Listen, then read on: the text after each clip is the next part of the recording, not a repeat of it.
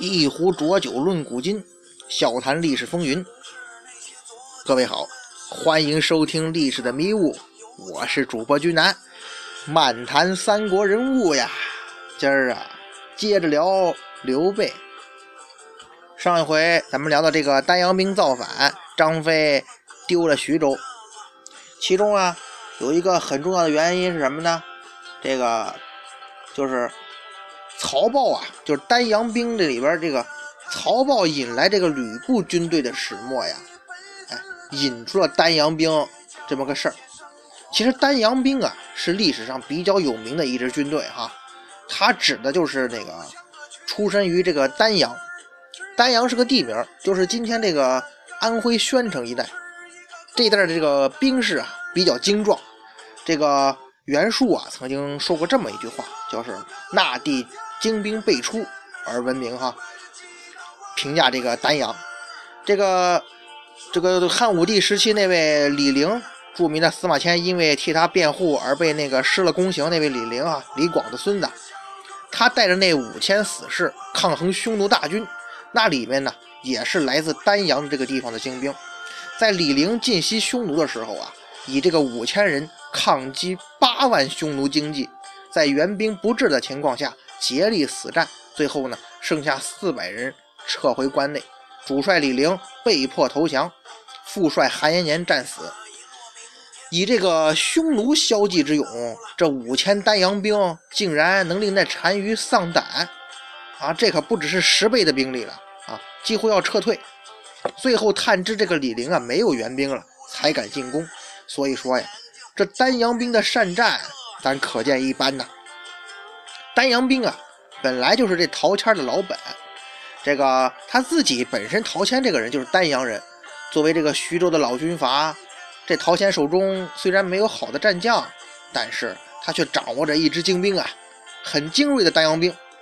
这个历史记载啊，丹阳山险，民多果尽，好武习战，高尚气力，精兵之地啊。刘备在增援陶谦的时候，咱们前面还说过哈，陶谦曾经赠送了数千的丹阳兵给刘备。后来呀，这支精兵那也是跟着刘备转战千里啊。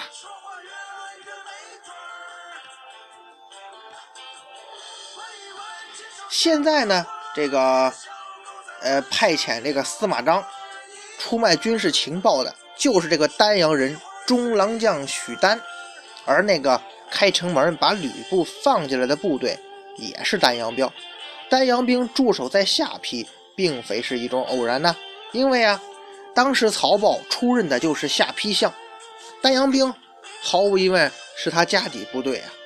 哎，这也就解释啊，为什么曹豹已经被张飞干掉了，还有一批接近一千人的丹阳死士要把这吕布给放进来，那就是要为自己的老长官曹豹报仇。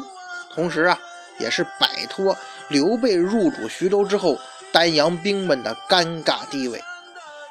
张飞与曹豹的矛盾，那绝对不是他们之间的私人恩怨。呃，前面我曾经反复提到哈，任何觉得偶然的事情背后，恐怕都有必然的原因啊。张飞杀曹豹这件事儿，不可能是醉酒后的一时冲动，很可能呢。是刘备暗中授意的，甚至呢，让他采取极端手段铲除丹阳势力，有没有这种可能呢？这丹阳兵毕竟作战能力很强啊，而且当初刘备一文不名的时候，率领着几千那乞丐似的人部队来到徐州，陶谦拨了四千丹阳兵给刘备壮大军事，他也算是跟丹阳兵有一些瓜葛了。咱这位刘玄德。有必要做的这么绝吗？其实啊，刘备入主徐州，他不可能是让所有人都高兴的。在乱世当中，基本的原则就是谁拳头硬，谁是老大。陶谦能当上徐州牧，也是靠了丹阳兵的支持。所以，陶谦在寻找继承人的时候，这些丹阳兵的军头们应该觉得自个儿有些希望吧？谁知道？半路杀出个程咬金，外来的刘备竟然获得了陶谦的赏识，更获得士族的支持，迅速登上周穆的位置。刘备他也是有自己班底的，结果就是这些丹阳兵的首领的地位肯定还不如陶谦那时候了，心里边肯定不是滋味啊，矛盾的种子大概在那个时候就种下了。咱说这丹阳兵啊，像丹阳兵这种比较凶悍的部队啊，打仗肯定比较牛叉，但是这样的部队一般纪律也令人头疼。陶谦惹上曹操老爸这个人命官司的事件啊，咱说啊，不管是他自己有意为之，还是手下人自作主张，从侧面体现了这阵丹阳兵啊一种兵匪的习气。咱看看啊。陶谦在徐州的几年，把一个偌大的富庶的徐州弄得残破不堪。相信啊，这丹阳兵起的恶劣作用可不小。刘备呢，一直以来，咱这位刘玄德都是打以德服人这张温情政治牌，下乡送温暖，跟贫苦大众握手。咱走的是亲民路线，难免呢会跟这些兵匪丹阳兵产生利益冲突。为了站住脚。必须要杀鸡给猴看，拿这一身骚的丹阳兵开刀，效果是最好的。其次呢，也是最重要的，一朝天子一朝臣，丹阳兵是陶谦的得力旧部。如今那陶老爷子已经挂了，现在是刘老大做主。为了让自己言出必行，让跟随自己多年的亲信占据要职。让铁心扶植自己登上徐州太守宝座的那些政商大鳄们顺心如意，必须对这些顽固的老陶家的老部队做出大动作。毕竟有了那位糜竺的财力支持，以及陈登描绘的征得部骑十万为军驱使这番话，哈，哎，他即使打个五折吧，那也是相当可观的数字呀。所以，刘备。于情于理，除掉丹阳兵这块绊脚石，那是正常不过了。而且，就算这些丹阳兵比较勇武，有利用价值，那么按照铁打的营盘流水的兵这一理论，你也应该换掉一批，不是？再通过自己的名号另起炉灶，打造一支新的丹阳兵部队。这样一来，那些残留下来的既得利益者，也就是。下邳相曹豹和中郎将许丹这些人自然会十分不高兴。这就是刘备和老丹阳军军头们之间的带之间的那个矛盾。张飞呀，只不过又背了一个大黑锅而已。即使他们之间真的互相看不顺眼，张飞在《三国演义》里边是个莽汉不假哈，但是正史里边的张飞可不是这样的呀。其实啊，像他这种从底层。摸爬滚打这么多年，最终成为一代名将的人，咱们想想吧，那绝不可能是那种喝完酒就失去理智、不管不顾的人呢。如果说张飞真的是这种没有头脑的人，别说他能受到刘备的重用，在乱世中能不能活下来，那都是问题呀。刘备铲除异己，消除这个丹阳兵在徐州的影响是十分必要的，选择的方法呢也算不错。让张飞出马，借口和曹豹之间的矛盾，化解掉这帮兵痞。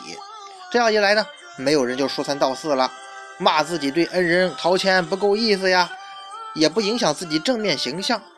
但是，在时机上出了一点问题，那就是他忽略了吕布的存在。这也是没有办法呀，干掉曹豹已经是最后一步了，箭在弦上是不得不发呀。只是没想到这吕布。这么快就不知廉耻的翻脸了，可以想象啊，当张飞带着残兵败将来到刘备面前，刘备肯定感觉从巅峰到了谷底，怎么办？心理素质不好的人，这时候估计得长叹一声啊，天亡我也。然而，啊，有的人人也可能就会抹脖子上吊哈。但是刘备这个枭雄不一样啊，刘备。有一个最大的优点，也是最值得咱们大家伙学习的地方，那就是百折不挠，从不放弃，异常的坚强。自杀这两个字儿，绝对不会出现在刘玄德的字典里。刘备既不怨天，也不尤人。对于张飞，他没有多加责怪。《三国演义》有著名的那么一段话：“这个张飞丢了下邳和刘备的家眷之后啊，见到刘关二人说明情况，要拔剑自刎。刘备、关羽肯定是要阻拦的。这个时候，刘备说了这样一段著名的话：“古人云，兄弟如手足，妻子如衣服。衣服破尚可缝，手足断安可续啊！”吾三人呐，桃园结义，不求同生，但愿同死。今虽失了城池家小，安人叫兄弟中道而亡？况城池。本非吾有，家眷虽被陷，吕布必不谋害，尚可设计救之。贤弟一时之误，何至句句捐生焉？哎，实际上啊，张飞咱不是说了吗？只是为刘备在背黑锅而已。刘备自己也知道，这《三国演义》这么写吧，其实是在书中写一个关于异姓兄弟结拜的神话。到底这刘关张是否？真的是所谓的结拜兄弟，正史上是没有记载的。在《三国志·陈群传》中有这么一段故事啊。公元一百九十四年，刘备那时候呢是豫州刺史，以陈群为别驾。其实呢，那个那个时候啊，陶谦病死，徐州举州迎刘备祭领。刘备正欲前往，陈群就跟刘备说呀：“眼下袁术的力量还很强大。”如果现在就东取徐州，一定会与袁术发生争斗。要是吕布趁机袭击我们军后方，那么即使将军得了徐州，事情也一定不会有圆满的结局啊！刘备不听啊，还是东取徐州了，与袁术征战。结果呢，吕布果然是兵袭下邳，又派遣兵啊网住袁术，最终呢大破刘备军。刘备这个时候才悔恨当初没有听陈群的劝告。不过啊，这个记载吧，好像有点问题哈。公元一百九十四年，按照《武帝纪》的记载，呃，当时啊，吕布正在跟曹操在兖州这个对峙，不分胜负。到了第二年，一百九十五年，吕布才被打败，投靠了刘备。陈群那岂不成了先知啊？知道吕布的结局了。当然了，袁术对徐州的企图，那也不是一天两天了。刘备也做好了与袁术一拼的准备，才入主徐州的。但是吕布背后插一刀，肯定是没有料到啊。按说陈群这样提醒过刘备，还是坚持接纳吕布，而且呢也没有做好防备，确实有点不应该。清洗旧势力是必要的，但这时机选的有点问题。可也可能是刘备兵力不足吧。但不管怎么说，在这件事情上，刘备是犯了错的。一般人呢，咱们一般人哈，对待自己的错误，呃，包括我在内哈，有时候放不下这个脸面，要么是忙着推卸责任，要么是怨天尤人，自怨自艾嘛。其实啊，说实在的，这对于走出困境、重新爬起来没有任何积极的作用啊。就说刘备吧，他一生经历了太多的坎坷，经历了太多的磨难，但是他硬是凭借着自己百折不挠的意志，不肯低头的品格。凭借自己的才干，终于是建立了自己的帝国，成就了一代帝爷。刘备啊，能够成为三国众多这个群雄当中啊，笑到最后的三位君主，这个曹操、孙权、刘备三人中的一位啊。一个很重要的原因就是，他这个人比别人更有毅力，也能够忍受别人无法忍受的痛苦和失落。就像咱们前面说的，在孙刘曹三家当中啊。刘备的起点是最低的，遇到的困难也是最多的，所以他身上这些优秀品质，还是真的值得我们今天的人去学习呀。失败之后，最重要的是要寻找方法，努力爬起来。刘备当机立断，马上回师下邳，这也许并不是最合适的解决方法，但至少刘备去努力了。刘备的军队来到下邳附近，战事还没有开始，刘备的军队崩溃了。刘备的军队啊，咱们说哈，一部分是原来丹阳兵，另一部分呢是他在徐州啊新招募的，还有少量是一直跟着自己的嫡系。咱说丹阳兵看到自己老领导、老战友全都反水了，大部分人的父母兄弟可能还住在下邳城中，这些人肯定是没有战心的，可能呢一接近这个下邳城啊就四散奔逃了。至于那些新招的新兵蛋子，哪里受过这些挫折呀？况且他们的家人同样是徐州啊，在城内呀。这个时候，什么领导魅力之类的东西已经完全没有作用了，保命回家才是最重要的呀。刘备一看这仗没法打了，还没见到吕布的面，就赶紧撤退了。刘备受到了第二次打击，但是刘备没有片刻停顿在失败的悔恨之中，他马上重整队伍，转战海西去攻打袁术了。刘备疯了吗？其实啊，嗨，这也是没有办法的办法呀。刘备现在剩下孤军一支，失去了根据地，后勤供给是他致命的问题。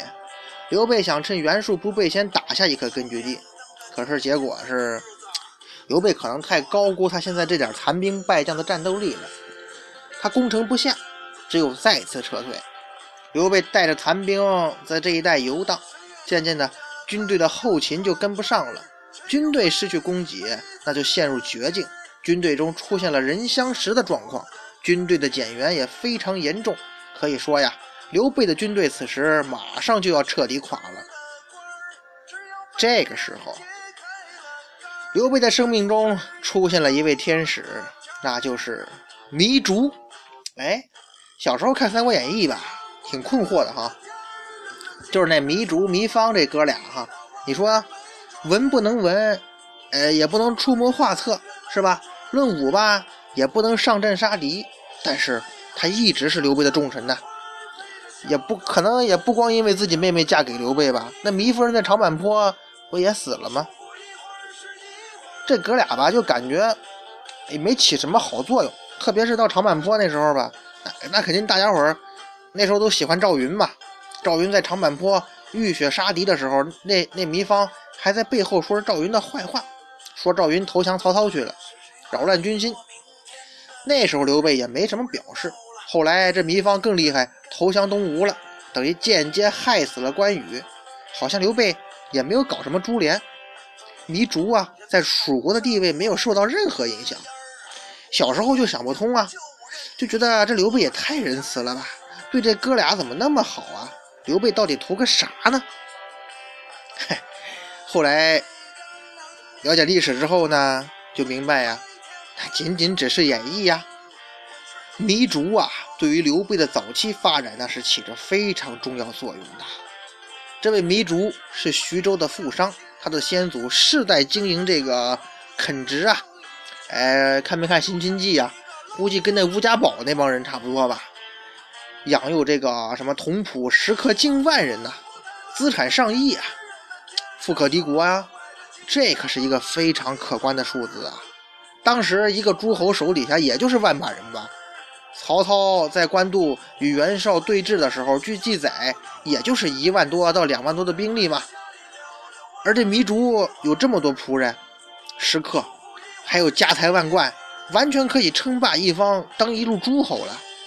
不过吧，可能是糜竺这人吧，经商的嘛，头脑清楚。对自己军政能力有着比较清醒的认识，他没有自立，而是选择了入仕，成为这个徐州牧陶谦手下的别驾从事。当陶谦咽气的时候，让这个糜竺啊去迎接刘备。糜竺应该也通过自己的方法呢，对刘备进行了多方面的考察。商人嘛，联想一下吕不韦对秦始皇他爸爸那位那个艺人的投资嘛，商人在这方面应该有眼光啊。经过糜竺的考察，应该他决定了自己未来的发展方向，那就是辅佐刘备走向成功之路啊！现在刘备陷入绝境了，糜竺也面临一个重大抉择，那糜竺是怎么做的呢？咱们下回呀接着聊。